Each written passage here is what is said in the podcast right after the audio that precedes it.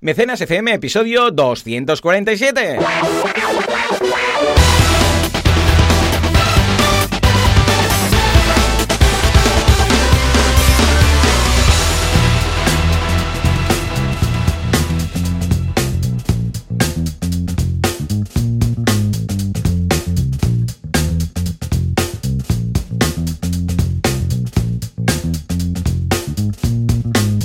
Tal? Muy buenos días a todo el mundo y bienvenidos a Mecenas FM, Mi Sense FM, el programa, el podcast en el que hablamos de este fantástico mundo que es el crowdfunding, así lo escribe todo el mundo, el micromecenazgo, la financiación colectiva, esto de poner pasta para que se consigan las cosas entre mucha gente. Bueno, pues se le llama crowdfunding. ¿Quién hace esto? Valentina Concia, experto en crowdfunding, el, vamos, el, el consultor de crowdfunding de España y Latinoamérica y el mundo entero, que lo tenemos aquí, y servidor de ustedes, Joan Boluda, consultor de marketing online. Nos podéis encontrar en boluda.com y en banaco con v y 2 dscom Valentí, muy buenos días. Muy buenas, ¿qué tal? Hoy, ¿qué programa más chulo que tenemos hoy? Sí. Pero escucha, el año, escucha, es un programa hiper especial porque es el último del año, porque, pero, pero, que además es tu cumpleaños. Fuerte aplauso. Sí, es verdad. El Día de los Santos Inocentes, tuviste que nacer. No te habrán hecho bromas ni nada, ¿verdad? No, que va, que va.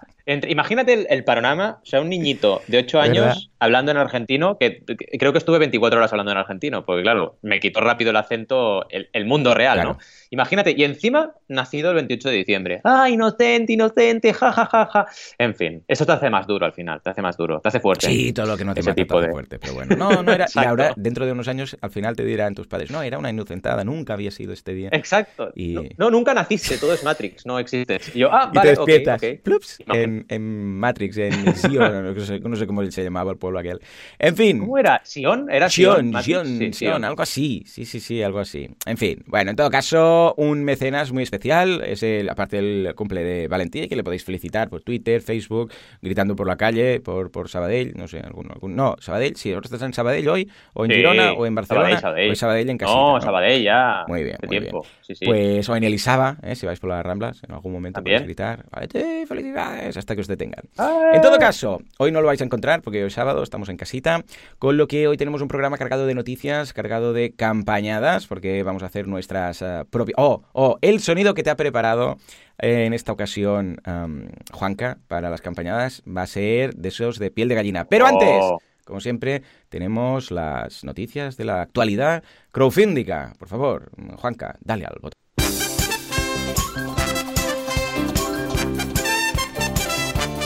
Aunque sea Navidad y veamos películas con finales felices, hoy veremos que el crowdfunding no siempre tiene un final feliz. Y nos vamos a Axio. ¿A qué? ¿A hacer Crowd No, no, ya fuimos. Nos vamos a apoyar a Crowd Equity con Axio. Lo dice el periódico. Y finalmente vamos a desvelar un mito que era mm, verdad, era mentira, qué pasó, era el Maldión, era Extremoduro. ¿Quién fue el pionero del crowdfunding? Lo dice Valentín. Y finalmente, Adrián, sí, nuestro Adrián, el Tarrida, nos manda una campaña. A ver qué campaña nos aconseja. ¿Qué dice Valentín? Atención porque he dicho Silmarillion, ¿eh? O sea, Silmarillion que era un libro de, de, Tolkien, el, primero, tirando para atrás. Sí, de Tolkien, es o verdad, sea, No, no era precisamente un grupo de rock llamado Silmarillion, ahora nos lo explicará Valentín. Pero antes, empecemos con... Me he emocionado. Empecemos con el final no feliz. Capachao, capachao, Valentín, capachao. Bueno, es una historia interesante. No sé si conocéis una revista digital que se llama Icon, que es del país, o Icon, si lo decís a la, inglesa. Hmm. Es interesante, la verdad, y hacen artículos diferentes, bastante así alternativos. Y esta es una historia viral que además me ha recordado porque en Barcelona pasó algo parecido, no sé si te suena, pero había un señor en las estaciones a veces de, Plaza Cataluña, mm. Les Eps, por ahí, que cantaba ópera. Pues no me acordaba. Y se ve que era un tío que en su época eh, pues cantaba, era cantante de ópera eh, profesional. Pues aquí ocurre algo parecido con Emily Zamourka, que en, el metro de Los Ángeles cantaba ópera y entonces hizo una campaña de crowdfunding y recibió 80 mil dólares. Toma. Lo que ocurre Sí, sí, lo que ocurre, muy bonita la historia, lo que ocurre es que al final pues no ha acabado bien, porque estas personas les cuesta salir de la calle. De hecho, yo como eh, colaborador con Homeless Entrepreneur, que es una organización que hicimos crowdfunding, ya lo hablamos en su día, que lo que hacen es ayudar a estas personas para ver si con alguna motivación salen de la calle, es muy complicado, porque ya entran en una dinámica, en unos entornos, en una manera de hacer que les cuesta salir. Y al final, pues ella mm, no ha podido, gracias a ese dinero, pues marcarse una carrera, porque lo que hicieron de alguna forma los productores y tal fue tratarla como a cualquier otro artista. Claro. Y no es lo mismo, ¿vale? Entonces le pusieron una serie de pautas, una serie de condiciones que ella no aceptó y pues al final acabó como estaba, ¿no? Es muy triste, pero vaya, sí que me apetecía traerla también porque como siempre decimos que el crowdfunding hay que un poco volver al origen, ¿no? y recordar de dónde nace y para qué nace y por qué es tan importante para las personas, creo que es una noticia bonita, pero lamentablemente no con final feliz al 100%. Aunque al final también es bonito que la gente apoye este tipo de iniciativas, ¿no? ¿Cómo lo ves? Eh, a ver, en general el crowdfunding es un problema cuando no te esperes el éxito. Si, si he estado, si, podemos analizar, no solamente en este caso, sino en otros casos, como vimos en el caso de Kula Schooler, que no tiene nada que ver. O sea, tú no pensabas, o este hombre, eh, que ya tiene denuncias por toda parte, o en este caso, pues Emily Zamurka, no se esperaba que tuviera un éxito así. Entonces, ¿qué pasa? Que igual tú piensas, bueno, a ver, ¿qué voy a conseguir? De repente consigues mucho más de lo que esperabas y ahí es cuando se desconfigura todo. Es cuando dices, Dios mío, ¿qué ha pasado? Si se hubiera sabido esto con mucho tiempo, pues tanto el de cualquiera ¿eh? de estas campañas que acaban saliendo eh, exitosamente mal, una muerte de éxito, para entendernos, ¿qué ocurre? Que, que si lo hubieran sabido antes, claro, igual tú lo planificas distinto. Si dices, ostras, voy a hacer esto y de repente voy a tener 80 mil dólares. Claro, ya piensas, ojo, a ver qué es lo que voy a poder hacer con esto, qué es lo que no. No vale hacerlo así a lo loco y luego que sea un éxito y no pueda cumplir. Y lo mismo con el caso del Cool Schooler. Con lo que yo creo que son estos éxitos que no se esperaban en, sus en su momento, que han hecho que luego se descontrole un poco y no acabe pudiendo grabarse un disco o entregando un mm. producto o haciendo lo que se había comentado. Porque igual tú esperabas, pues mira, 800 euros o no sé qué, o no sé qué voy a conseguir, o un todo nada, o digo, o un todo cuenta, de aquellos que dices, pues con lo que venga, pues será bienvenido y de repente te encuentras un percalque para qué. Totalmente, totalmente. En fin, historias que ya digo, agridulces, pero bueno, por una parte la, ilusión de la gente y la motivación de la gente muy positiva, por la otra, salir de la calle nunca, nunca es fácil. Mm. En fin, y son momentos, yo creo, del año que tenemos que reflexionar estas cosas, porque vaya sociedad tenemos. Yo cuando salgo a correr por la mañana, siempre, ya os lo he contado alguna vez, siempre que paso por delante de alguna oficina de banco, pues miro, miro dentro, ¿no? Y, veo a la gente durmiendo allí, ¿no? Y, se, me, se te cae el mal suelo, hmm. porque dices, independientemente de la historia que tenga esta persona, ¿por qué tienen que estar durmiendo en la calle? O sea, no sé, creemos algo para hmm. que no estén durmiendo en la calle, ¿no? Aunque no sea a lo mejor una residencia porque no les gusta este rollo, ¿no? Pero algo, para que puedan entrar libremente y salir libremente, no sé, pero realmente tienes que encerrarte en una, eh, en una sucursal de banco, ¿no? Ahí dentro, para que no tener frío, no, no lo entiendo. En fin, así está el patio. Seguimos, ¿no? Vamos a por otras noticias. Sí, venga, va. Nos vamos de una noticia pues triste a una noticia muy positiva, que es el, apoyo de acción al crowd equity en el periódico. Lo comentan. A ver, ¿qué pasa? ¿Qué pasa? ¿Qué pachado? ¿Qué han hecho? Sí, la verdad es que me gusta porque Axio ya sabéis que para nosotros en CrowdAce pues es un aliado eh, súper importante. Uriol y su equipo, eh, Rosario, etcétera, pues oye, nos han apoyado desde el primer momento. Y es que es gente que desde que empecé yo mi carrera en 2011 está apoyando el crowdfunding. Entonces, eh, esto hay que decirlo y el periódico lo destaca en una noticia donde habla de esos 50.000 euros que destinan a ayudar a plataformas como Capital Cell, Crowdcube, eCrowd, Finanzarel y Novicap, entre otras. ¿no?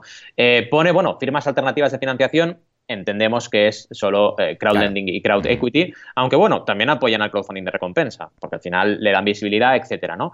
Eh, ¿Por qué es importante esto? Pues básicamente ya lo sabéis, porque las plataformas de crowdfunding son muy difíciles de sostener y todo apoyo que les demos es importante. Luego, si no nos quejaremos y diremos, ay, solo los yankees tienen Quick Starter y tenemos nada. Bueno, claro, si no cuidamos las plataformas nacionales, pues vamos mal. Y creo que es importante que se hagan este tipo de ayudas. Y luego también, evidentemente, que la gente también sea consciente de la importancia de, invertir en plataformas nacionales, no solo en plataformas internacionales, mm. que también, ¿eh? pero cuidado. Eh, hablan de eso y hablan un poquito el consejero delegado de Axio, Joan Romero, en esta noticia del periódico nos habla un poquito de todo su, operativa. ¿no? Y ya digo, creo que es importante que seamos conscientes de ellos y, y, que no solo es dinero, sino también todo lo que le dan a nivel de visibilidad a estas firmas y la cantidad de asesoramiento que dan a emprendedores y que dirigen a la gente para que se metan en este tipo de financiación, etcétera, ¿no? ¿Cómo lo ves? ¿Esta es buena buena noticia, Hombre, ¿no? por supuesto, muy buena noticia. Bueno, la gente de Acción siempre eh, ayudando, siempre dando soporte al crowdfunding. Recordemos que es donde hacemos nuestro Crowd Days y es eh, una gente que tiene, no solamente habla del crowdfunding, sino que también lo apoya. O sea que súper positivo y espero que haya durante este 2020 muchas más noticias parecidas. A ver qué apoyo de qué entidades tiene el crowdfunding este 2020. En fin, y ahora sí, nos vamos a qué pasa con Extremoduro y Silmalirión. Silmalirión. ¿Qué ha pasado? ¿Quién fue el pionero? Oye, nos vamos a meter en un jardín ahora ah, uh, que yo uh, creo que es complicado, ¿eh? Sí, porque es complicado esta porque línea a la gente la marca, ¿no? Esta línea de inicio. Sí. y además a la gente le hace ilusión decir, ah, extremo duro, España, número uno del mundo. Pero claro, tengo que venir yo a aguar la fiesta. ¡Qué cuidado! Como tú bien dices, todo es relativo y todo es subjetivo y nosotros vamos a dar nuestra opinión. Mm. A partir de ahí, que cada uno diga la suya, ¿no? Hay una parte importante aquí que es el protagonismo de Internet. Es decir, crowdfunding con o sin Internet. Porque claro, mm. si quitas Internet de la ecuación, te puedes ir hasta la época de los romanos, ¿sabes? Porque claro, eh, financiación colectiva, bueno, claro, recolectas para hacer cosas, pues toda la vida se ha hecho. Me acuerdo una vez que subía a de Nuria, a Nuria aquí en Cataluña, con el cremallera, y arriba del todo, cuando estás allá arriba, eh, te ponen, hay unos títulos, en un museo que hay, hay unos títulos que te explican cómo la gente de los pueblos, pues hizo colectas para financiar ese tren cremallera, ¿vale? Para poder subir el valle. Entonces dices, es que eso es crowdfunding sin internet. Pero claro, a la que metes internet en medio, todo cambia. Y si metes internet, y tú te vas a la Wikipedia en inglés, porque en español pone otra cosa, el primer caso es 97 Marillion, no sin Marillion, sino Marillion, ¿eh? que es un grupo... Igual va ligado todo. igual va ligado. Es un, grupo británico que vio cómo sus fans se organizaban entre ellos para eh, financiar una gira del grupo por Estados Unidos. Vale, perfecto. Ese sería el primer caso porque se usó Internet. Claro, ¿qué pasa con este módulo? Que es en el 89 y no fue con Internet. Simplemente ellos juntaron, dicen, unas perras para financiar su maqueta. Bueno, vale, perfecto. Eh, bien, pero no, si quitamos Internet de la ecuación, hay casos anteriores, con lo cual no. Sí, sí recordemos el caso de la Estatua de la Libertad, que también fue crowdfundingada, o sea, imaginaros. Exacto, entonces, si quitas Internet, Extremoduro no es el primero porque hay casos anteriores, como bien dices, como la Estatua de la Libertad y otros muchos más. Si pones Internet, el primero es Malilio, no es Extremoduro, con lo cual se queda en medio, ¿vale? ¿Qué ocurre? Que no sé por qué en todas las en toda la prensa están está girando esta noticia desde hace años y siempre cada dos por tres sale una, ¿no? Extremoduro, la banda pionera del crowdfunding. Mm. Pues no. no es entiendo que hace ilusión por lo que hemos explicado, un producto nacional, estábamos aquí los primeros y tal, pues haría ilusión, la verdad, pero si no es, no es. Pero bueno, una pena, pero claro, tampoco nos podemos inventar las cosas. Exacto, al final es un poco, ¿sabes por qué? Creo que es importante aclararlo, no por un hecho de meterse medallas o quitarlas, eso da igual, es por un hecho de que la gente entienda la importancia que tiene Internet en el crowdfunding, ¿no? Porque si tú coges esto como referencia, te piensas varias cosas. Primero, que el crowdfunding es, bueno, recoger unas perras entre colegas, fans y no sé qué, que no es eso. Eh, y además hacerlo de forma analógica, que tampoco es eso. Entonces, hoy en día el crowdfunding sin Internet no existe. Entonces, cuando tú hablas de crowdfunding, de hecho, si tú te ciñes al término, estás inherentemente hablando de Internet, mm. porque nunca has hablado de crowdfunding sin Internet. Entonces, cuidado, cuidado porque estamos hablando de, esos términos, ¿no? En fin, ¿cómo lo ves todo esto? Es lo que comentamos, que la fina línea, donde la pongas tú. ¿Quieres poner internet? Bueno, pues internet y con Marillion o Silmarillion o lo que queráis. Que no, pues entonces nos, remontamos a, Estados Unidos cuando comenté aquí la campaña que hicieron para recaudar 100.000 euros, uh, dólares, uh, dólares, dólares, dólares para montar la Estatua de la Libertad que la mandaron rollo Ikea, ¿eh? los franceses, estaba ahí toda desmontada, se tenía que montar, era un pastizal, era después de la guerra y dijeron, aquí no hay pasta. Pero dijeron, hey, si dais un dólar cada uno, pues venga, o dos dólares o cinco dólares, os pondremos aquí en el, en el New York Times y vais, vais a aparecer en la, en la, portada y esto va a ser histórico y aparecerá vuestro nombre para siempre. Se inventaron las recompensas como tal. Fijémonos, es que es muy crowdfunding esto. Recompensa, aparecerás aquí en una edición de, de que, que, se, que ahora es súper histórico esto. Ojo, montasteis la Estatua de la Libertad y ahora es un icono de la libertad en Estados Unidos, ahí el Liberty Island y tal.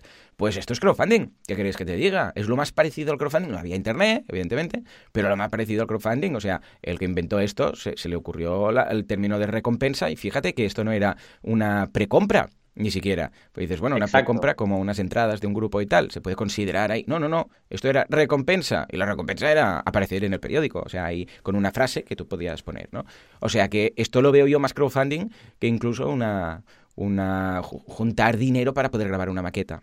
O sea que muy interesante, muy interesante. Es que fíjate de hecho que todo lo que es precompra, si vamos a la definición más genérica del crowdfunding, podríamos decir, eh, si es una precompra de algo que aún no está hecho, y con esta precompra voy a poder financiarlo, estoy a crowdfunding, con lo que es lo que decimos. Totalmente. ¿eh? Eh, esto es como todo, es, una escala de grises ahí que depende de tu definición y lo que tú quieras decir, pues van a ser unos u otros. Pero vamos, muy bien, muy bien. Y ahora sí, nos vamos a la duda de nuestro querido Adrián, que nos manda una campaña. ¿Cuál es y de qué trata? Pues mira, es una noticia que en el fondo, bueno, es una duda, que en el fondo es una campaña, pero le hemos querido dar eh, pie también en este programa tan especial porque es una campaña muy especial también. Y nos habla de eh, esta campaña en Berkami que se llama Perderse para encontrarse, autorretratarse. Es, eh, bueno, una fotógrafa mm. o, fotógrafa de autorretratos, ¿vale? Que lo que quiere hacer es una exposición itinerante de su proyecto personal, ¿vale? Donde, de alguna forma, nos cuenta la historia, ¿vale? Esta historia nace a raíz de una lesión con una recuperación algo complicada de largo tiempo, donde ella empieza a fotografiarse de forma inconsciente y de ahí nace una fotografía como terapia. Mm. Ella se llama Ana Capó, ¿vale? Y es interesante lo que nos cuenta esta noticia, eh, esta noticia, esta, esta campaña y nos comparte Adrián, por el hecho sobre todo de, de, bueno, encontrar en la fotografía o en cualquier tipo de arte una suerte de autoterapia para superar en este caso una dolencia, una recuperación de, una, operación. ¿no?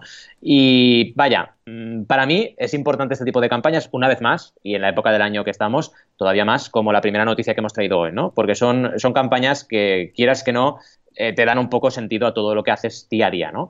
Es interesante, sobre todo, que eh, bueno, disfrutéis la calidad, digamos, artística de las fotografías, porque son muy chulas. Y en segundo lugar, que, bueno, que comprendáis la historia de Ana en, esta, en esta campaña, ¿no?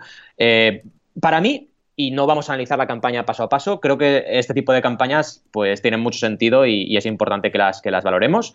Y además, muy importante, mm, eh, que lleguen un poco a todas las personas. O sea, que el crowdfunding aquí también se comparta. No solo es importante aquí contribuir económicamente, sino también eh, compartir la campaña para que estas personas que en este caso están mm, mejorándose de una dolencia gracias a, al arte, al autorretrato, pues puedan tener la máxima salida posible con este hobby que ya no es un hobby, es un trabajo. ¿Cómo lo ves? Chulo, ¿no? Muy bien, súper interesante. De esas campañas que dices, ostras, qué guay el crowdfunding, que exista, ¿eh? que no es la mm. Típica campaña de teletiendas, sino que es algo que va más allá y que ha salido no pensando voy a hacer algo a nivel económico, no sé, sino que surge y cuando te das cuenta que dices, ostras, aquí un crowdfunding encaja encaja bien, ¿sabes? Tiene coherencia. Ha surgido la idea, el proyecto, en este caso de una forma casi que inconsciente, a través de esta recuperación, y mira, en este caso encaja perfectamente, se casa con el crowdfunding. O sea que muy bien. Y espero ver y analizar también este 2020 algunas campañas parecidas. En fin, pues venga, ahora sí, nos vamos. Hombre, espera, antes de las campañadas, tenemos la sección de Jesús. Por favor, Juanca, dale al botón, pon algo, lo que sea nos dice, ¿qué os parece esta campaña de Star Wars? Oh my god, Star Wars. Esta semana os envío una campaña de Berkami que nos trae un artbook de personajes de Star Wars. La ha creado Nacho Arranz, que tiene además cursos online de dibujo de cómics. Bueno, pues venga, ¿qué te parece esta campaña? Y sobre todo, ya que vamos a hablar de Star Wars y todo esto, ¿cómo mm. está el tema para la gente que quiera hacer algo parecido en cuanto a mm, temas de derechos de imagen y todo esto? ¿eh? Que ya sabemos que a la que se toca algo o se nombra algo, depende de cómo, viene Lucas y te hace... Hasta luego, Lucas. Bueno, ahora Lucas no, te viene todo Disney. Claro, todo, casi es todo Disney, te viene, vamos, eh, Buzz Lightyear, Pixar, todos. Hasta Mickey Mouse te viene a pegar un capón. ¡Ey! Viene capón. ¡Ey! ¡Hola! Parece un poco Mario. Soy Mario. Sí, ha salido un poco Mario, es verdad. Que de hecho, bueno, Mario dijo, quiero hacer, y Nintendo, no Mario, dijo, quiero hacer un personaje que tenga más importancia que Mickey Mouse, y casi lo han conseguido, ¿no? Casi, casi. En fin, Qué grande es Nintendo. Bueno, eh, es que nos vamos, nos vamos. Ya sale Nintendo. Sí, ya, está, ya está, ya está. A ver, regresemos, regresemos. Cualquier excusa es buena para hablar de Nintendo. En plan, sale Mario, Disney, Nintendo. No, hombre, no, cuidado. Por favor. Pues a ver, varias cosas. Primero, eh, decirle a Jesús que esta, noticia, esta campaña ya la tenía yo entre ceja y ceja, porque todo lo que toca Star Wars de alguna forma lo, lo voy viendo. Me parece súper chula. El tema de derechos depende mucho y dónde está un poco la, el límite de la libertad creativa. Tú puedes, por ejemplo, como hace Nacho en este caso, Nacho Arranz, pues hacer caricaturas, dibujos pues de princesa Leia, de Chewbacca, de los personajes del arco milenario y no pasa nada. ¿Qué puedes, no puedes hacer? Pues meterle, por ejemplo, el logotipo de Star Wars si esto no es un libro oficial de Star Wars. Eso te van a canear. Pero que tú hagas una, mm, un dibujo a tu estilo de Chewbacca y lo pongas en un libro mm, recopilatorio, mm, no, te va, no te va a pasar nada porque al final eres tú el que has hecho eso. No, no, no pueden aquí decirte nada, ¿no? Ahora, uso de nombres, uso de palabras, bueno, está ahí en el límite porque claro, ¿qué pasa? Que Star Wars ya como marca ya es que prácticamente es, digamos, de cultura popular. O sea, no te pueden meter un caneo por poner Star Wars en un escrito, me refiero, la palabra en un libro, porque es que prácticamente es una palabra que, es ya cultura popular, ¿no? Lo que no puedes es usar el logotipo, no puedes, por ejemplo, usar imágenes de la película y meterlas ahí, eso te va, te va, te, va a generar no puedes hacer una copia de la película y regalarla. Exacto, no puedes filmar en el cine la película y luego pasarla en tu canal de YouTube, estas cosas, ¿no? Pero vaya, eh, creo que es importante que la gente no tenga miedo, ¿no? Que no tenga miedo a hacer este tipo de homenajes. Aparte, muy bonito. la manera de ilustrar que tiene Nacho es muy chulo. El objetivo lo ha cubierto completamente, todavía le quedan 37 horas. Aprovechad si sois fans de Star Wars, porque lleva 2.500 euros de un objetivo de 1.800. Sí que le veo un poquito flojo de actualizaciones, porque ha hecho solo dos en toda la campaña, que no sé, comunica un poco más. Y más ahora que está el tema con Star Wars ahí. Eh, aquí yo creo que es importante declarar que yo, y lo voy a decir así mm. con un poco de, digamos, miedo, yo defiendo el episodio 9. Cuidado, eh. mm. cuidado. Yo lo defiendo. O sea, mm. ya sé que la gente está poniéndolo a verde, que JJ Abrams está, debe estar eh, retirado en algún lado para no escuchar las críticas que hay, pero yo soy defensor del episodio 9 y ahora me pueden caer todas las collejas que queráis. Pero bueno, dicho esto, me parece una campaña interesante. Creo que Jesús ha hecho una buena selección y además nos reflexiona un poco de, todo lo que es Nacho eh, a nivel, digamos, emprendedor, ¿no? Su página web, nachoraz.com, eh, todo lo que hace en YouTube, que esto es muy importante, ¿vale? Porque tiene una comunidad ya al margen de ser, no es una persona que ha dicho anónima, oye, voy a hacer un libro de Star Wars. No, es alguien que tiene ya una marca personal, que tiene ya eh, contenido y que ha sacado este libro, que además ha sacado en buen momento, porque es el momento de tope hype, porque ha salido el episodio 9 y todo el mundo está hablando de Star Wars, ¿no? ¿Cómo lo ves tú desde el punto de vista marketing online? Muy bien, mira, una vez más, sobre todo este último punto que has comentado acerca de la comunidad. A ver, eh, el otro día hacía, mm, no sé si era en el podcast o después del podcast, o antes y después, o todo, porque contigo hablo tanto ya, el tema de la comunidad, ¿no? Decía, es que la comunidad lo es todo. Voy a cambiar un poco la frase y voy a decir que la comunidad es una condición sine qua non, ¿vale? Es mm. decir, es una condición necesaria, pero no suficiente. En algunos casos sí, puede ser, pero que es, que es necesaria. O sea, no puedes montar una campaña de crowdfunding sin comunidad. Puedes, bueno, uh, si, si, compras la comunidad a base de, de, pues de Facebook Ads, como veremos ahora en algún caso de las campañadas, pues sí, pero debe estar. O sea, debe estar o, comprando a través de publicidad o debes tenerla. Pero debe haber algo ahí. Porque si no, pues Valentía te dirá, escucha, está muy bien lo que quieres plantear, pero primero mm, vamos a estar un año creando, creando una pre-campaña, creando hype y aumentando comunidad. Porque si no, esto lo lanzas y, bueno, tú aportas cero, eh, la, cero de gente, la plataforma va a aportar un 10%, 5 o 6% de cero, que es cero también, y vamos a tener mm. pues cero aportaciones. Y más la tuya, la mía y la de mm, los padres, ¿vale? Pues esto es lo mismo. En este caso, estaba más que justificado. Cuando alguien tiene una... Él ya hace sus cálculos y esto es fácil. Tú haces tus cálculos, sabes lo que te vas a gastar, sabes la comunidad que tienes y prácticamente es un proyecto que dices, lo voy a clavar, voy a sacar más de más o menos lo que yo tenía calculado, pero controlando muy bien los costes, fabricándolo tú, porque no tienes más gasto que tu tiempo, y teniendo la comunidad, sabes que esto va a ser milimetrado y va a salir seguro. Y en cuanto al, al dibujo y a la calidad artística es una pasada. O sea, tengo ganas ya de tener este libro y estarlo ojeando, disfrutar esta mirada de este Ewok que vemos aquí, tan chula, ¿no? Muy bien. Yo es que envidio tanto, una envidia sana y no sana, no sana también a los artistas. Porque, es que cómo, cómo pueden dibujar. Esto yo creo que ya nacen así, porque es que es que que yo no sabría por dónde empezar. Supongo que todos ponerse. Pero en todo caso, ah, felicidades por la campaña, por el éxito y echar un vistazo, que como dice Valentí, queda nada, un día y poquito más. O sea que durante este sábado aún vais a poder participar. Y dicho esto, y ahora ya sí, nos vamos a las campañadas. Claro que sí, nos vamos a las 12 campañadas, que son esta campana, campaña, como le queráis llamar, que vamos a destacar de este 2019. Nos ha llamado la atención por una cosa o por la otra. Valentí va a elegir 6, yo voy a elegir 6. Y como somos muy frikis, que es lo que tenemos aquí, en lugar de el sonido de una campana tolón tolón, vamos a tener un sonido muy especial. O sea que sin más dilación, uh, Valentí, empiezas tú. Juanca, por favor, la primera campañada. Oh, no podía, ser de otra forma. Lo hemos sacado de la serie original, oh. Valentí. Oh, de los años 80, ¿eh? Oh, con Megatron ahí transformándose en una pistola pequeña. Ahí me has dado, ¿eh? ¿eh? ahí me has dado. que, sí, sí, esto es, esto es curioso lo que acabas de decir, porque hablamos de los Transformers, vamos a dejarlo claro. Eh, Megatron, que es el malo, malo, malísimo, malísimo, eh, cambia de tamaño, no solo de forma. Pues claro, es un pedazo robot enorme, como un piso enorme de no sé cuántos pis plantas, y se transforma en una pistola normal y corriente, ¿no? Ya ves. y además que luego la, lleva Soundwave, si no recuerdo mal, eh, de las cosetas. Bueno, el Soundwave a veces y a veces Starscream también, que es el, el, avión. Sí. señor. Bueno, Starscream, como tiene siempre pique con Megatron, pues si está Soundwave, pues esto, ¿no?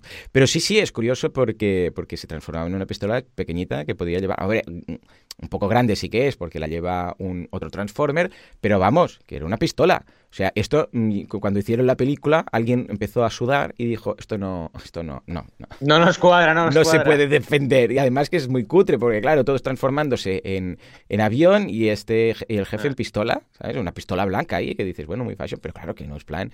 Total, que lo convirtieron en, en avión también, lo vamos a hacer en avión. Pero a mí me, me llamó mucho la atención, porque toda la vida viendo a Megatron transformándose en pistola y cuando le dan a la, a la película de Transformers se transforma en avión.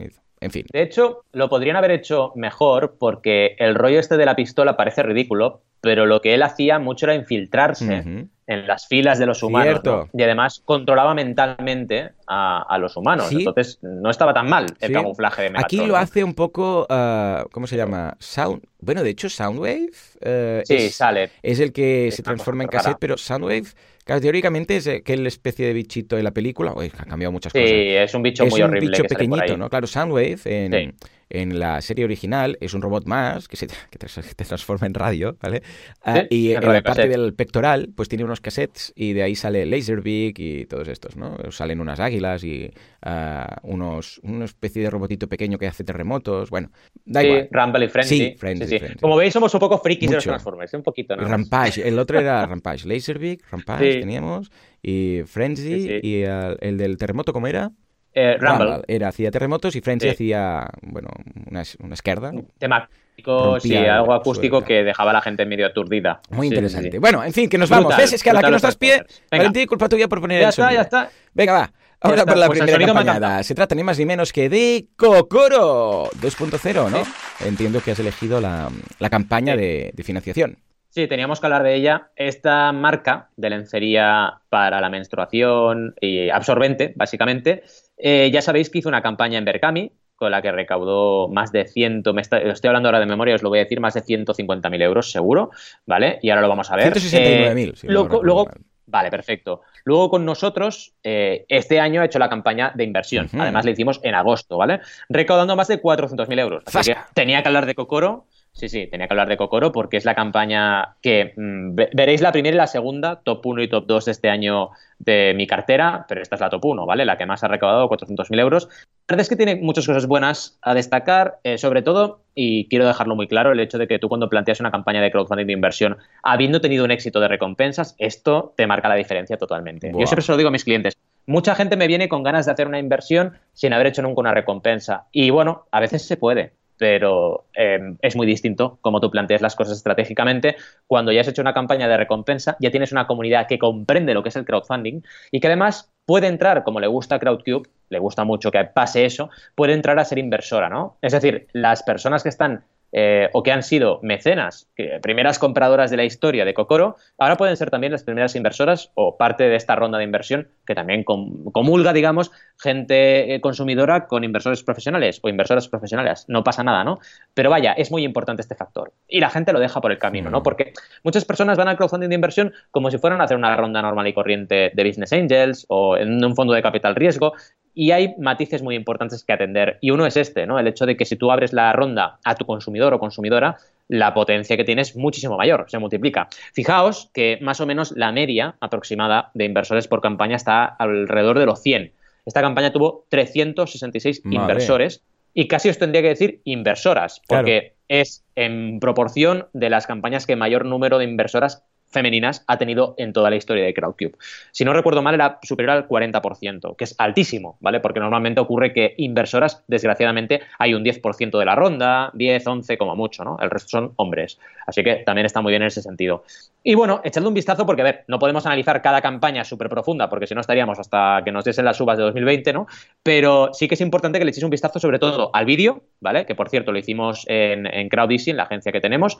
Muy importante porque es un vídeo enfocado a inversión. Y es importante que distingáis este tipo de vídeo del vídeo de recompensa. Una cosa es vender la ropa interior y otra cosa es que la gente que esté al otro lado del vídeo entienda la oportunidad de inversión que representa meterse aquí, ¿vale? Es decir, qué proyección de beneficios vamos a tener, eh, cómo vamos a crecer, qué haremos con ese dinero para hacer que el proyecto crezca y hacer marketing y hacerlo internacional, que es el caso, etcétera, ¿no? Es importante que atendáis a esto. Y luego echar un vistazo a todos los apartados del proyecto, el equipo, los documentos, eh, toda la parte de foro, que hay preguntas y respuestas, porque el crowdfunding de inversión, recordad que es parecido al de recompensa, en el sentido de, de la comunicación que tienes que llevar a cabo, de cómo tienes que convencer y generar credibilidad. En ese sentido son muy parecidos. Ya sabéis que de las 20 reglas de oro del crowdfunding, la mayoría son aplicables a los dos, a inversión y recompensa por igual. Lo que pasa es que el enfoque tiene que ser distinto.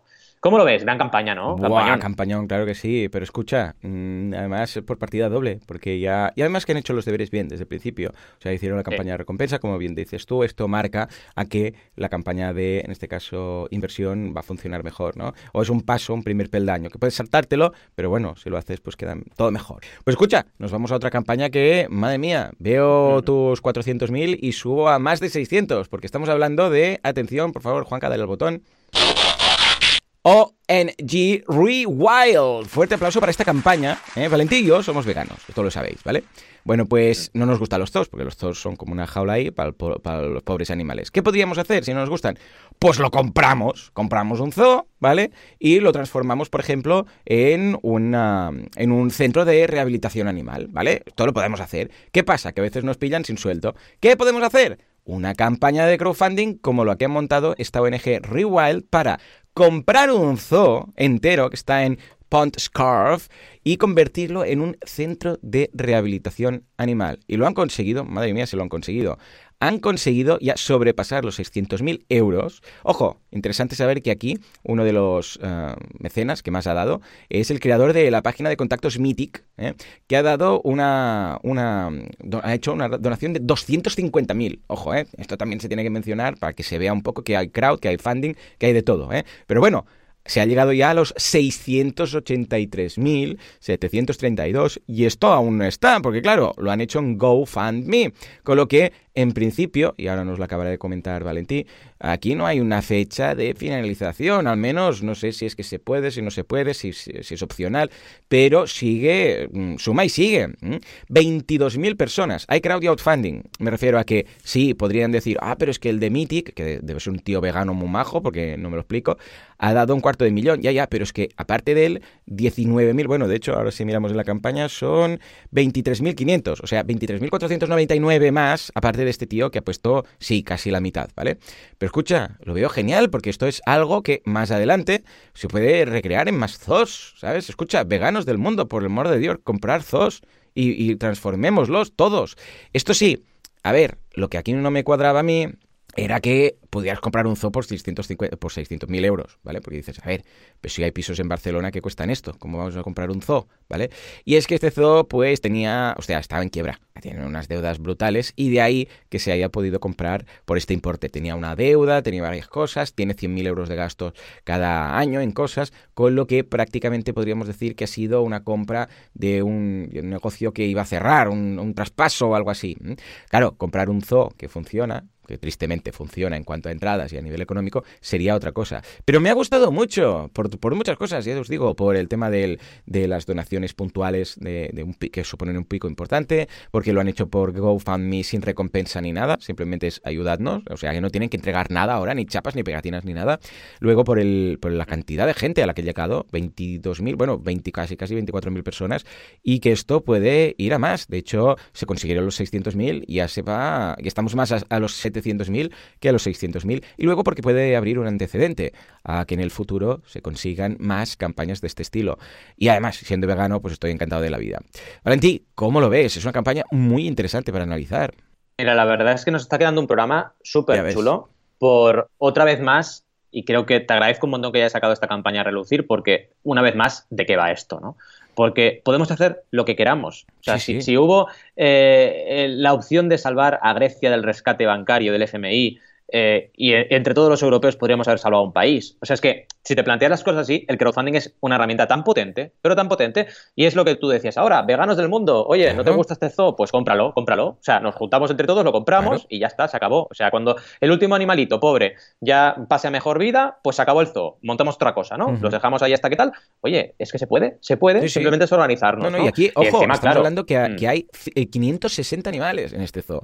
Claro, por eso yo tuve que analizar un poco y dije, pero ¿cómo vas a comprar un zoo con 500 y pico animales por 600 euros? O sea, no me cuadraba nada. Y resulta que, bueno, claro, los negocios de los zoos ya sabemos que van a menos, por suerte, y mm, que ah, al menos se puede transformar. Eh, dices, bueno, pues vamos a cerrar el zoo como tal y en lugar de tenerlos aquí expuestos, los, los cuidaremos, ¿no? Y lo aprovecharemos el resto de, de infraestructura pues para atender y convertirlo un poco en refugio casi casi.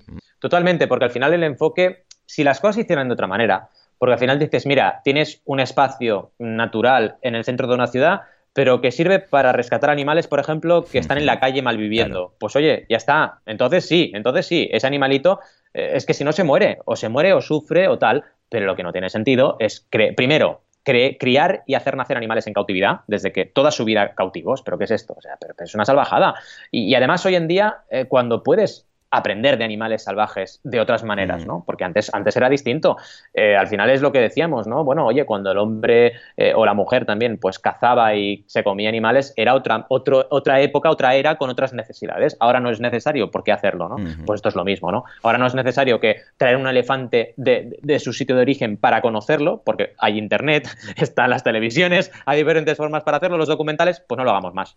Y creo que es importante. Pues y, y, sobre todo eso, destaco la potencia de, de estas herramientas de GoFundMe que recordemos, y lo ha dicho Joan, es donaciones. ¿eh? O sea, la gente que está donando Entonces no hay fecha, un montón de personas. De. Claro. Esto vas dando no, no, no tienen por qué. Exacto. No, no es como la campaña puntual de Kickstarter o de Berkami, que tú tienes una fecha. Aquí vas haciendo y bueno, sí, puedes cerrarla cuando consideres, ¿no? Pero bueno, porque han llegado ya al objetivo. O sea, si quisieran, podría cerrarla. Lo que pasa es que al final, con ese dinero extra, si van actualizando, que la última actualización es del 22 de diciembre, pues oye, pueden ir mejorando cosas. Es que según lo que recordemos, vamos a, yo qué sé, dar tratamientos médicos a los animales o tal, ¿no? Pueden ir mejorando todavía más la campaña. Lo que pasa es que, cuidado, recordad que esto no puedes tirar un momento que la campaña tiene que finalizar, porque al final esto no va, no va a seguir teniendo la misma fuerza eh, por los siglos de los siglos. Hay un momento que tu potencia como campaña pues, pues finaliza, ¿no? Entonces tienes que saber parar.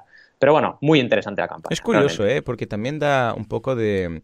El hecho de plantear una campaña de donación cambia mucho un mm. poco las normas, porque claro, no hay los 30 o 40 días, la regla del 100 funciona distinto, tú decides cuándo se debe acabar, si se debe acabar, eh, claro, ¿qué pasa si tienes un objetivo pero no se cumple? Claro, si tienes, eh, tú cuando das en estas campañas te cobran al momento, ¿no? Teóricamente, porque claro, no hay una fecha de finalización, ¿o cómo va, Valentín? Exacto, aquí depende de si hay todo o nada o no. Es decir, si la en campaña es todo nada. en GoFundMe, por ejemplo. Exacto. No, en GoFundMe todas son todo o nada, si no recuerdo mal. ¿eh? Tengo que mirarlo porque a veces lo cambian esto. Pero bueno, eh, hay plataformas de donación que sí que tienen el todo cuenta como Indiegogo, donde tú puedes recaudar, da igual, ¿no? Si recaudas un 1%. En este caso, fíjate que hace falta ese dinero para comprar el zoo, con lo cual, claro. Pero si, por ejemplo, alguien empieza una campaña y necesita 100.000, ¿vale? Se puede estar un año eh, creciendo poco a poco, poco a poco, hasta que al cabo de un año llega a los 100.000 por, decir algo. Entonces, que al cabo de un año se les cobra a todos los mecenas los 100.000, con todos los tecnicismos que esto requiere. Exacto, aquí, bueno, claro, eh, siempre hay una caducidad. Ah, por Entonces, eh, por eso digo, o sea, en el caso de, GoFundMe eh, tiene que haber un tiempo, porque normalmente todas las plataformas que tienen un sistema de pago detrás tienen una máxima caducidad de la preautenticación, ¿no? Del token.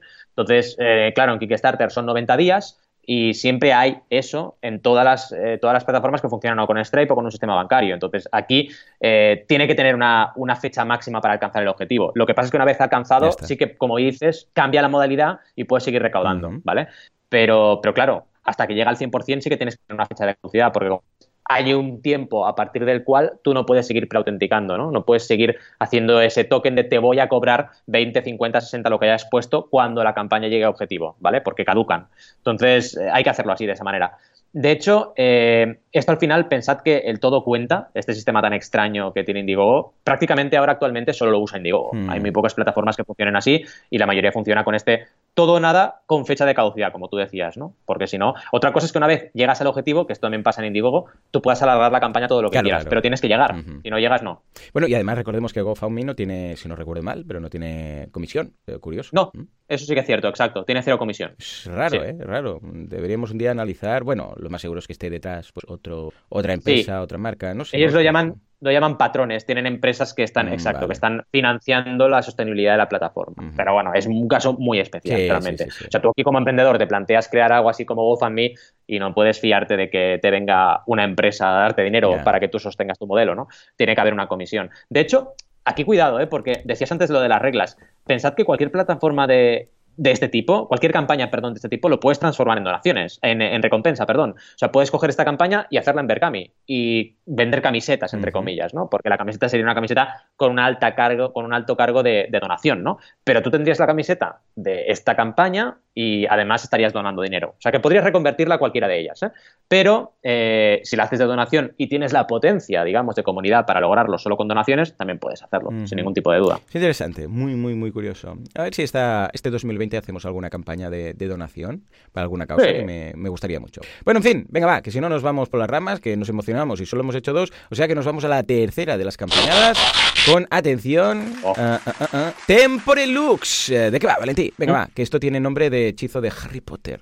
Pues sí, la verdad es que sí, y además es muy interesante por varios motivos. Eh, esto ya lo destacamos, y pensad que estamos repasando el año y yo estoy repasando además campañas de mi, de mi cartera como inversor, o sea que estamos repasando. Temporelux, recordaréis que la trajimos a mecenas en dos ocasiones. Primero hicimos una campaña que no tuvo éxito y luego lanzamos una segunda y tuvimos un gran éxito, mm. recaudando 40.000 euros en un objetivo de 15.000 con 127 personas. Y son relojes, como decía Joan, son relojes, pero relojes de altísima calidad eh, con unos acabados bestiales, unos mecanismos de lujo y con un precio para el tipo de reloj que es, atención, muy, muy, muy, muy competitivo. Estamos hablando de 199 euros para relojes que podrían estar costando 500, ¿vale? Para que nos hagamos una idea. El enfoque es campañas de estas. Yo creo que lo que destaco es, primero, la categoría relojes de lujo o de semilujo en crowdfunding podéis encontrar campañas cada mes y además muy buenas, ¿vale? O sea, eso es lo primero. Y lo segundo, del fracaso al éxito, ¿vale? Aquí lo bueno de David es que no se rindió,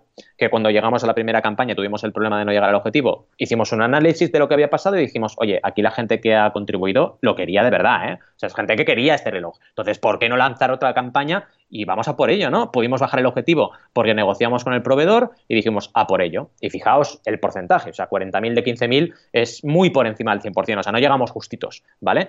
Y es importante que tengáis esto en mente, ¿vale? Aquí lo que destaco, así como en Cocoro destacaba el tema de hacer primero una recompensa y luego una inversión, en este caso destaco que cuando tú fracasas no pasa nada, porque fracasar es muy relativo mm. y no llegar a tu objetivo no tiene por qué ser un fracaso, menos cuando la gente que ha contribuido quiere ese reloj, mm. porque es que la gente pedía.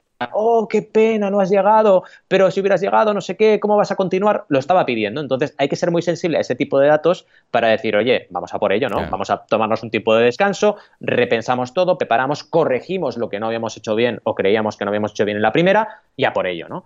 Y está muy bien. Y además os destaco otra cosita interesante, que esto lo voy a hablar en los próximos contenidos en mi blog, pero Kickstarter se está poniendo las pilas con muchas cosas, ¿eh? Y una es, cuando tú eres mecenas de una campaña, te hace una pequeña encuestita. Mm y te dice, te sale arriba de todo un banner y te dice, oye, ¿cómo te sientes con esta campaña? Y es la carita feliz, la carita mm, en plan ni feliz ni infeliz y la carita triste. curioso, ¿eh? Está muy bien, ¿eh? Cuidado, está muy bien porque se ponen las, las pilas diciendo, oye, mm, cuidado, ¿eh? Cuidado porque aquí vamos a estar controlando qué pasa aquí y como muchos mecenas le ponga la cara triste, vamos a hablar con el creador. Es interesante, lo están haciendo ya y, es importante.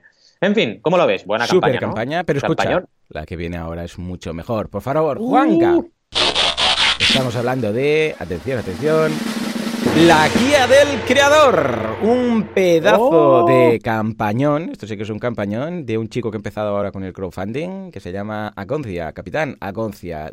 Atención porque consiguió recaudar 13.130 eurazos, 294 mecenas, de una guía que ya está en las casas de todos. O sea, éxito en cuanto a campaña, en cuanto a logística, en cuanto a entrega. De hecho, aún en el grupo de WhatsApp que tenemos, la gente está mandando fotos de cuándo y cómo les llega la guía. Muy chula, muy necesaria. Teníamos muchas ganas después de la guía del creador del año anterior y esta, vamos, ha ido muy rodada porque hemos aprendido, o sea, aprendimos todo con la guía del, del, eh, emprendedor y lo hemos aplicado aquí todo corregido y ampliado. O sea que muy bien. ¿Tú cómo, cómo lo has vivido, Valentín? Pues mira, la verdad es que un punto importante, si vamos a destacar una cosita de cada campaña, es el aprendizaje, ¿no? Eh, aquí tú abriste camino con la guía del emprendedor, un campañón, también un campañón enorme, eh, súper potente y de la cual aprendimos mucho y en esta campaña pues hemos sabido aplicar lo aprendido. Así que el crowdfunding tenéis que empezar a pensar que es una estrategia no de corto plazo, ni de una vez que lo haces en tu vida ya está. Es, realmente una estrategia que te sirve para todos los proyectos que vas a hacer eh, a lo largo de tu carrera, ¿no? Y es algo importante que lo tengáis en mente. Y aquí, en esta campaña, la vivimos con mucha intensidad. Yo como creador eh, y como consultor creador eh, creo que ha sido el aprendizaje del año, porque cerrar el círculo, ser tú la persona que crea la campaña es fundamental. para poder luego explicar todo lo que explicas y, acabarlo de, de, constatar, ¿no? Porque al final un consultor tiene que tener experiencias propias también, ¿no? Y tiene que ser su propio cliente también alguna vez.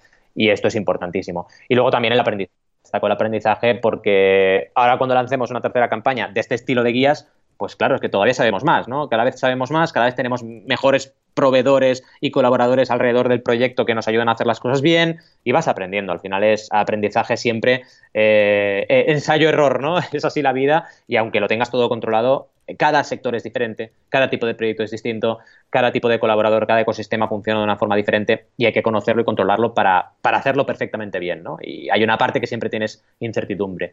Así que muy bien, para mí una campaña de lujo. Sí, sí. Sí, señor. Pues venga, va, nos vamos a la siguiente, por favor, Juanca. Se trata ni más ni menos que de la gran Travel Sax, creador del cual vino al evento ¿eh? con este, bueno, que nos hizo de hecho una performance, a esta musical campaña de un saxo que se conecta con el móvil y puedes entrenar y puedes probar y puedes tocar sin molestar a nadie. Súper práctico. ¿Qué quieres destacar de este pedazo de campaña, Bueno, varias cosas, ¿no? Eh, lo primero de Travel Sachs es que es una campaña de la cual me siento muy orgulloso por varios motivos. Primero, porque se demuestra que con estrategia, con buena estrategia, mm. puedes hacer una campaña que llegue prácticamente a los 100.000 euros sin gastar ni un duro en ads, mm. que lo hicimos. O sea, esta campaña tiene cero inversión en ads, que esto para mí es brutal. Pero es que además no solo eso, fue proyecto destacado, es proyecto destacado por Kickstarter. Salió en la newsletter de Kickstarter. O sea, vaya, aquello que dices, la perfección absoluta, ¿no?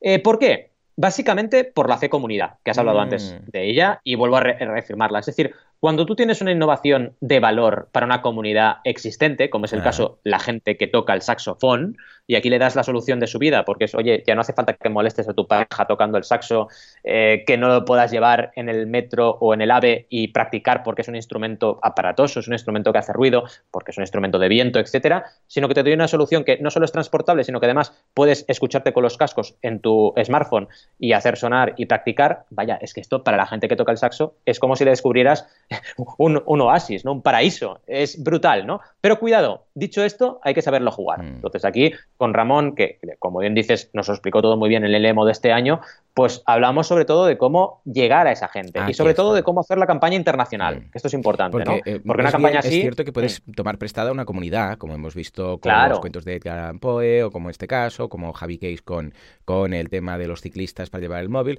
Está muy bien, la tomas prestada, pero se lo tienes que comunicar porque tú haces esta campaña de Travel Sax, del saxo este portátil y tal, que puede gustar a todos los que tocan saxo, pero no se lo dices de alguna forma u otra, es que no se van a enterar, aunque quisieran participar, es que no, los, no lo saben.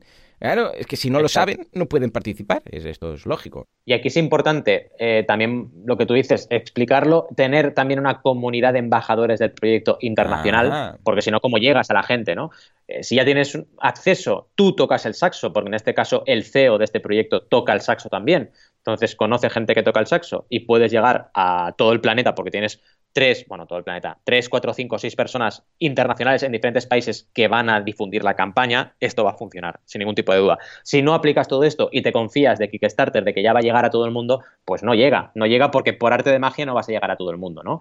Y para acabar, muy importante el tema del influencer marketing, ¿eh? Mm. Cuidado aquí con, claro, cuando hablas de este mundillo, pues hay saxofonistas que son reconocidos dentro de la comunidad. Entonces, eh, que esas personas pues se pongan a probar el saxo este, este nuevo saxo eh, grabándose ellos mismos tocando, pues claro, también es importante. Es importante porque te da una credibilidad de campaña brutal, ¿no?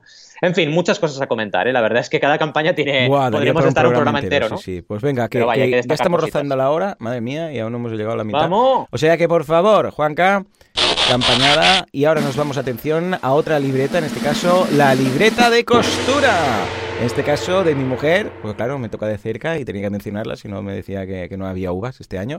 En todo caso, que tenemos una libreta de costura, una campaña que se hizo en, en Berkami, igual que la guía del creador, que recaudó 10.530 euros por una libreta que es como una guía para, bueno, como las típicos, los típicos libros de recetas de cocina, pero para tus recetas de costura, para entendernos. De forma que cada página, pues tú puedes indicar todos los pasos para, ah, o patrones incluso, para realizar una prenda o un accesorio, lo que haga falta. Además, también viene con el objetivo ampliado del carpesano, que se consiguió, para guardar los patrones, o sea que fantástico. Fue un éxito en el cual participaron 282 personas, 282 mecenas, tuvo 10 actualizaciones y se consiguió, vamos, el 100%, pero vamos, mm, mm, fue como, yo sé, dentro del 24 horas, sí fue Big Bang, no sé si recuerdo si fueron 24 o un poco más. Sí, fue Big Bang. Big Bang y entró con todas las reglas de oro de Valentí, se cumplieron una a una, íbamos marcando, cla, cla, cla, y fue un éxito también de un tema muy nicho, al igual que antes con la guía del creador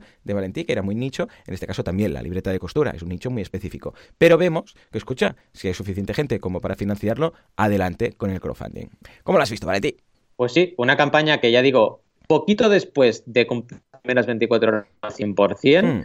y acabó en el 176% del objetivo. O sea, una campaña eh, excelente en todos los sentidos. ¿no? Y luego también una cosa importante, eh, hubo una constancia de comunicación muy fuerte y también destacó la comunidad eh, inicial y el contenido. No solo la hace comunidad, sino en este caso la hace de contenido, ¿no? del contenido que hace Laura constante, porque esto es importantísimo, ¿vale? Eh, si tienes una comunidad pero no la nutres, no vas a venir a hablar de tu libro. En cambio, Laura cuida su comunidad, vaya, súper bien. Y claro, cuando planteas un producto a una comunidad que la tienes contenta y que no paras de generar contenido de valor, pues te escuchan. Y encima, como tú decías, es nicho, es lo que les interesa, es lo que hacen, costura y les ofreces una herramienta que satisface todas sus necesidades, volvemos al caso de Travel Sachs. Es que va a ir bien, ¿no? Hmm. Dicho esto, hay que prepararse fuerte, ¿eh? porque con Laura tuvimos semanas intermedias, sobre todo, duritas, ¿no? Las semanas 2, 3, 4 son duras, cuesta mucho recaudar, eh, son, son semanas que cuesta mucho más mover el carro y bueno, hay que estar ahí aunque la campaña vaya bien, tienes que estar comunicando como loco. Sí, o como loca en este caso. Pues nada, un pedazo de campaña. Pero escucha, no estamos, no andamos con chiquitas, nos vamos a la siguiente porque también déjala. Estamos hablando ni más ni menos que de Yo también leo. Pedazo de campaña que se marcaron en Bergami y un ejemplo que puse también en el, en el emo de este año. Cuéntanos un poco por encima cómo va el tema. Pues mira, para destacar algo diferente a todo el resto, te diría que aquí eh, colaboramos, o estamos colaborando, de hecho, ¿vale? Con, con, la Universidad de Barcelona, ¿vale? Y en este caso, el proyecto es un proyecto que nace en ese sino, ¿vale? Con la UOC, nace en la Universidad Huerta, ¿vale? La Universidad Abierta de Cataluña, eh, nace allí, ¿vale? Y lo que hacen es lanzarlo a través de Berkami para poder validar. Y es una aplicación que enseña a leer, ¿vale? Una aplicación que enseña a leer, sobre todo adaptada para niños y niñas con síndrome de Down, ¿vale? Eh, así que destaco lo de la UOC, porque que la Universidad Oberta de Cataluña se meta en crowdfunding para mí es importante, para mí es uno de los clientes más importantes que tengo, porque es súper importante que institucionalmente se defienda eh, el crowdfunding y esto lo está haciendo la UOC desde hace años ya y además muy contento de colaborar con ellos. Y en segundo lugar, el hecho de la historia, porque la historia es real, o sea, Marianne y Gemma eh, tienen una historia cercana de una niña de la familia que tiene síndrome de Down y para aprender a leer se dieron cuenta de que mm, no era igual el procedimiento cuando, tenías, cuando no tienes el síndrome que cuando lo tienes. Entonces, claro, adaptar las herramientas que tenemos digitales para que todos los niños puedan aprender a leer como sociedad es algo imprescindible. Y muy bien, la campaña 17.300 euros de un objetivo de 16.700, 328 mecenas, también una cantidad de mecenas brutal, y una campaña que era un reto, ¿eh? porque me acuerdo yo de las reuniones previas diciendo, cuidado, chicas, porque es que es un objetivo alto, ¿eh? O sea, es que 17.700 euros de objetivo es alto, alto, alto. Y va a costar. Y mm. llegamos, llegamos. Costó, pero llegamos, ¿no? Y realmente eh, es un orgullo cuando tienes una campaña así tan importante, tan social y que llega al objetivo y además no podías bajarlo porque había unos costes de, de implementación y programación que eran los que eran, pues oye, súper contento. Muy, ¿Cómo lo ves? Bien. Fantástica. Una campaña de esas chulas, de esas que dices crowdfunding. Sí, ahora, ahora. ahora, ahora. Venga, nos vamos a la siguiente. Se trata ni más ni menos que de, atención, pedazo de campañón. Tropi. Bueno, de hecho son dos campañas, tres, si contamos la última así más reciente, que han conseguido recaudar más de 4 millones de euros. ¿Para qué? Para unas zapatillas muy especiales. Son unas zapatillas no las únicas que vamos a destacar en estas campañadas, pero que se pueden mojar, que son todo terreno, que son ligeras, bueno, mil historias. Pero quería destacar de esta campaña que la empezaron sin ningún tipo de comunidad. No tenían nada, no tenían audiencia, no tenían seguidores, no tenían followers, no tenían nada. ¿Qué hicieron? Pagar, pagar mucho a través de Tross, en este caso, pagaron hasta 250, 300 mil, nos contaba en el, en el EMO, en este caso su CEO, euros pagando en Facebook Ads para dar a conocer la campaña. Y esto, claro, cuando inviertes 200, 300 mil y tienes retorno de 2 millones de euros en ventas, ojo, estamos hablando de ventas, ¿eh? no de margen, tienes que hacer números y si sale a cuenta es un sistema también interesante para hacer crowdfunding. Dices, escucha, no tengo comunidad. Bueno, vamos a dar a conocer la campaña. Uh, ¿Cómo? A través de redes sociales, sobre todo Facebook Ads. Y en esto otros son unos expertos. ti ¿qué quieres uh, comentar de esta campaña uh, que surgió de la nada, por decirlo así, sin comunidad, sino a mm. través de marketing online, nunca mejor dicho? Mira, yo creo que Tropic es otra marca más que demuestra que el crowdfunding puede ser una estrategia, ¿no? Llevan dos campañas, en dos campañas dos millones cada una de ellas se están planteando una campaña de inversión y espero que la hagan por crowdfunding y tengan éxito también. Y lo que tú decías, nacer de 0 a 100 de esta forma es brutal. Y una cosa importante que en los detalles está la clave, ¿no? Una cosa importante que explican es que ellos validaron su idea antes, pues haciendo un prototipo y vendiéndolo en mercadillos, ¿vale? Y se dieron cuenta de que su enfoque de Bamba, que una cosa que, por ejemplo, valora un montón mi mujer, mi mujer es súper fan de Tropic y le encanta que se puedan poner y quitar muy fácilmente sin cordón, ¿vale? Esto es un factor diferencial de Tropic. Otro es que son water resistant, cuidado, no waterproof, o sea, no es metes el pie y no te mojas, sino que se seca rápido, ¿vale? Y tiene una forma de extraer el agua bastante rápida. Esto se validó y se validó antes de lanzar la campaña. Y para mí esto es importante. Aunque empieces a cero, haz, un poco de bootstrapping, ¿no? O sea, cúrrate tu prototipo, tu validación antes para poder tener esa pequeñísima comunidad de origen antes de empezar a invertir, ¿no? En ads, en este caso. Sí, sí. Una pasada de campaña. Y espero que si tienen pensada esta inversión, la hagan, porque realmente es el momento después de esta validación. Venga, nos vamos a la siguiente de las campañas. Atención, porque estamos hablando de ni más ni menos Capri y Bikes. No podía ser de otra forma que hablar de bicis. O sea, teníamos que haber hablado de como mínimo una campaña de bicis. Cuéntanos, ¿qué tiene esta bici tan especial y cómo se llama exactamente? Eh, a ver, la bicicleta es Capri, ¿vale? Lo que pasa es que tiene diferentes modelos, ¿vale? Tiene el modelo Mets, el modelo Azur y el modelo Mets Plus. Básicamente la diferencia es que os tenéis que imaginar una bici clásica súper bonita, súper mega ultra preciosa, pero es eléctrica. ¿Y cuál es el secreto? Porque las bicis eléctricas normalmente tienen un rollito más, mm. no sé, más modernillo y tal, pues que todo el elemento eléctrico está en la botella, ¿vale? Que tú pones en la bici. Ahí lo tienen todo metido. Entonces, claro, está súper bien la innovación. Claro, aquí destaco varias cosas. La campaña, un termo típico, eh, para que os hagáis una idea. sí, un termo. Un termo metálico típico, pero que es la batería. Es que es genial. Sí, sí, es brutal, ¿no? Y, aquí lo que destaco sobre todo es que la gente de, de Bici Clásica, que son los creadores, biciclásica.com, pues lleva muchos años haciendo bicis. Mm. Claro, es que esta innovación no les viene de, ay, me acabo de inventar. No, no, es que llevan añares en el sector de la bici. Entonces, han usado el crowdfunding para innovar. Y aquí es otro punto importante. Cuando tú como consultor ves que te llega una joya de estas, que es una empresa que domina su sector a la perfección, que lo tiene controlado y que encima quiere lanzar una innovación por crowdfunding, ahí la tienes, la tienes porque es una campaña que seguro que va a brillar, ¿no? Y fijaos, 212.000 euros originalmente recaudados y ahora llevan 221.000 porque siguen recaudando en in-demand. Ya sabéis que es la modalidad que te permite seguir recaudando, ¿no?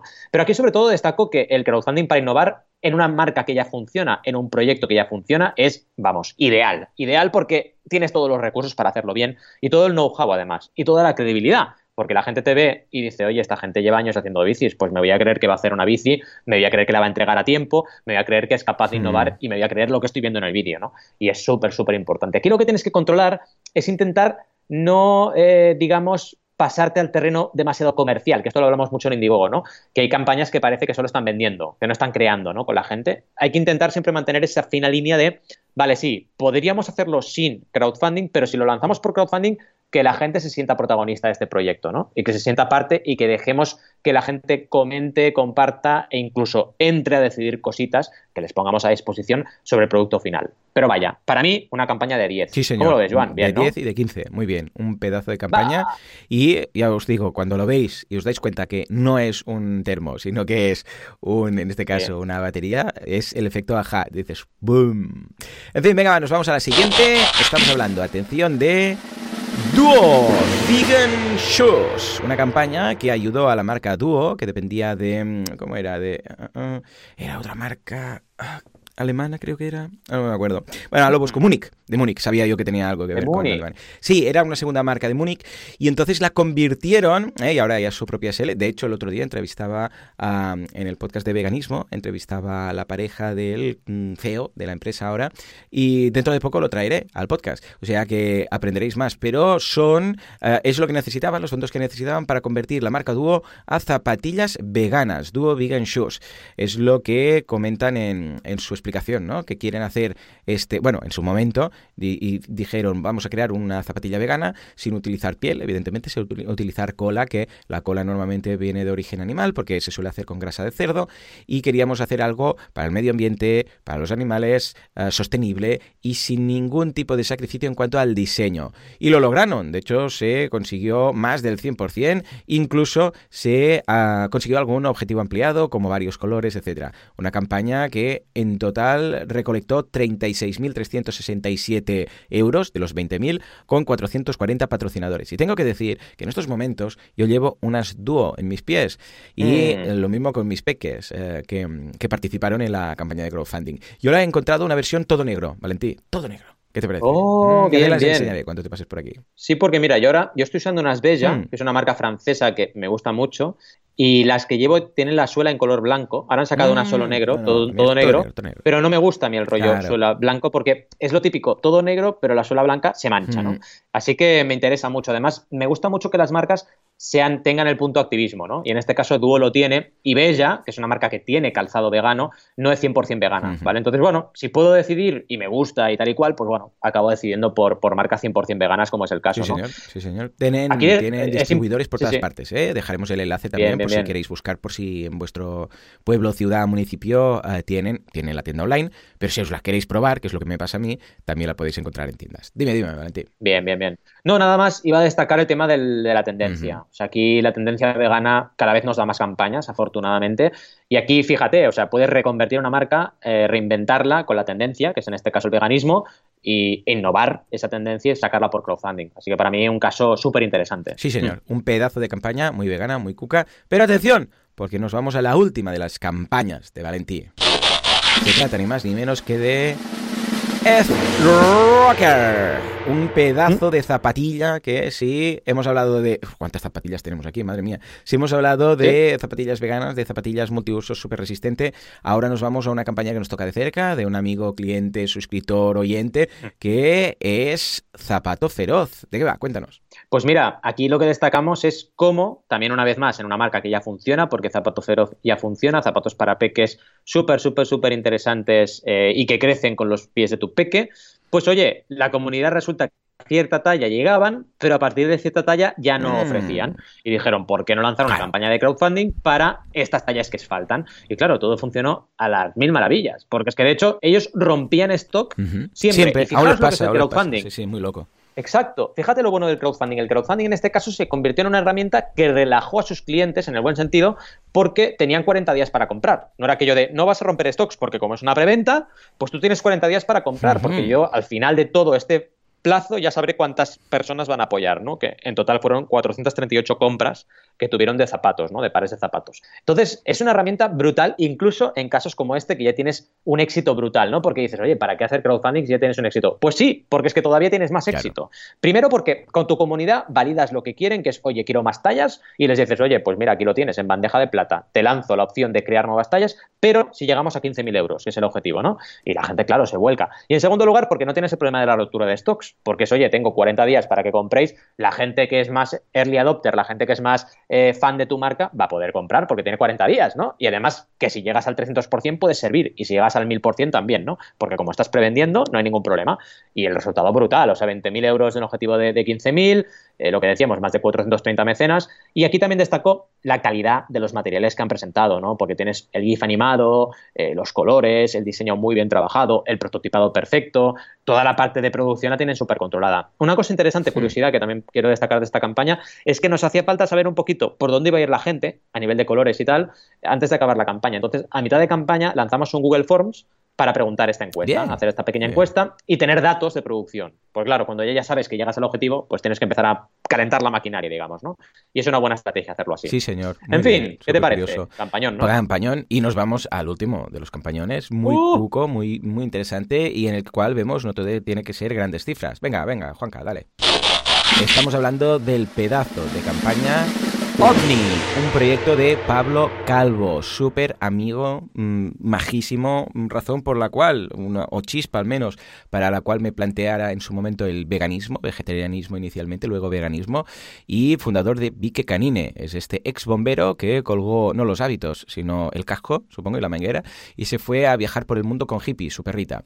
Bueno, pues el caso es que, yendo por Turquía, hace poco, hace unos meses, un día se, por la noche se despertó y oía como unos gemidos. Entonces se salió de la tiendecita que tenía montada y se encontró tres perritos, tres perritos pequeñitos. Y, dijo, ¿y ahora hago, hago con estos cachorros, no? Y claro, estaban un poco enfermos. De hecho, uno, pues desafortunadamente, Ghost, desde aquí un abrazo, estés donde estés, pues no, no sobrevivió. Y dijo, tenemos que hacer algo. Eh, pero claro, Pablo vive con 300 euros al mes, tampoco es que pueda permitirse muchos lujos eh, en cuanto a inversión. Y dijo, pues nada, vamos a hacer una campaña de 1.000 euros para poder desparasitarlos, vacunarlos y buscarles una mm, nueva casa, un nuevo hogar, sea aquí, sea en España, donde sea. Bueno, pues esto fue hace cosa de dos, tres meses y se ha conseguido, evidentemente se consiguió los 1.000 euros rápidamente, ahora están por 2.653, 97 donantes, se ha compartido, vamos, 27 eh, veces, muchos seguidores, hace nada, eh, ayer fue por ejemplo, el último, ah, el último, la última participación, se fundó, mira, en octubre, 24 de octubre, o sea que ahora hace, nada, un par de meses apenas. Y esto ha hecho que estos perritos, que seguramente hubieran muerto, en el caso que hubieran estado abandonados, porque ya os digo que tenían este virus también, de los cuales pues uno no ha podido sobrevivir, ah, ahora están fuertes, de hecho, la última actualización de las cinco que hay, que hizo Pablo hace nada, un par de días, el día 26, dice que ahora ya Tibi y Lisi, que son eh, dos de las perritas, ah, ya tienen, ya han llegado a los 15 y 20 kilos respectivamente, que ahora están ya fuera de peligro y que a partir del 15 de enero ya van a poder salir a la calle. Esto es una, mm, eh, lo ha hecho Pablo por si acaso tuvieran algún tipo, porque en Turquía hay muchos perros con rabia, entonces dijo, las vamos a tener en cuarentena, vamos a cuidarlas, vamos a asegurarnos que estén perfectas y a partir de aquí, ahora ya sí, entra la fase final en la cual deben buscarle familia. Familia en España, Turquía, donde sea. Y de hecho, aún podéis participar, podéis incluso ser eh, los afortunados que si necesitáis o, queréis perritos en vuestras vidas, pues podéis comunicaros con Pablo para, para proponeros como familia o podéis aportar para sufragar los gastos de, porque esto Pablo, cada, cada actualización va diciendo lo que se gasta el dinero, por ejemplo, en el alquiler, en cuanto a la, ubicación donde están, el veterinario, la comida, ah, los gastos de cada periodo, el dinero que queda en cada ocasión. O sea que muy bien, Pablo, porque ha hecho una campaña muy chula, mm, muy, podríamos decir una campaña pequeña, porque estamos hablando de una campaña que no llega a los 3.000 euros, pero que para estas dos perritas pues ha marcado la diferencia de vivir o morir. Una campaña muy, muy bonita de GoFundMe. ¿Cómo la has visto, Valentín? Pues la verdad es que una gran campaña, ¿no? Pequeña gran campaña porque al final eh, la vida de estas perritas, eh, vaya, gracias a, Pablo y a, su trabajo en GoFundMe, pues ha cambiado radicalmente, ¿no? y, seguro que logran el objetivo final de que sean adoptadas y tengan un cambio de vida completo. Y luego lo que tú decías, la comunicación constante eh, y muy, muy regular y con un detalle muy grande de todo lo que está gastando y mm. cómo lo está gastando, para mí esto es fundamental, porque es la confianza. Se nota que él sabe comunicar, que sabe cuidar una comunidad, ¿no? Hmm. Y, que esa transparencia es lo que le marca también todos los pasos que da. Y muy bien, la verdad, una campaña de 10. De 10. Sí, señor. Sí, señor. En fin, a ver si vemos más campañas de estas durante el año que viene. Bueno, señores, en todo caso nos hemos pasado mucho de tiempo, pero era un programa especial con un poco de Transformers y con 12 campanas, campanas, campañas, campañadas. Con lo que espero que no sepáis perdonar. En todo caso, este es el último mecenas del año. Valentín, madre mía. El año que viene ya, ¿eh? La próxima, el próximo mecenas 2020. ¿Sí o no? Ya nos vamos al 2020. Qué fuerte correcto. me parece. En fin, en todo caso, señores, muchas gracias por habernos acompañado este programa, este año, por interesaros por el micromecenazgo o como lo queráis llamar. En todo caso, nos escuchamos dentro de una semana, dentro de siete días, el año que viene, como siempre, el sábado por la mañana. Hasta entonces, muy feliz 2020. 2020.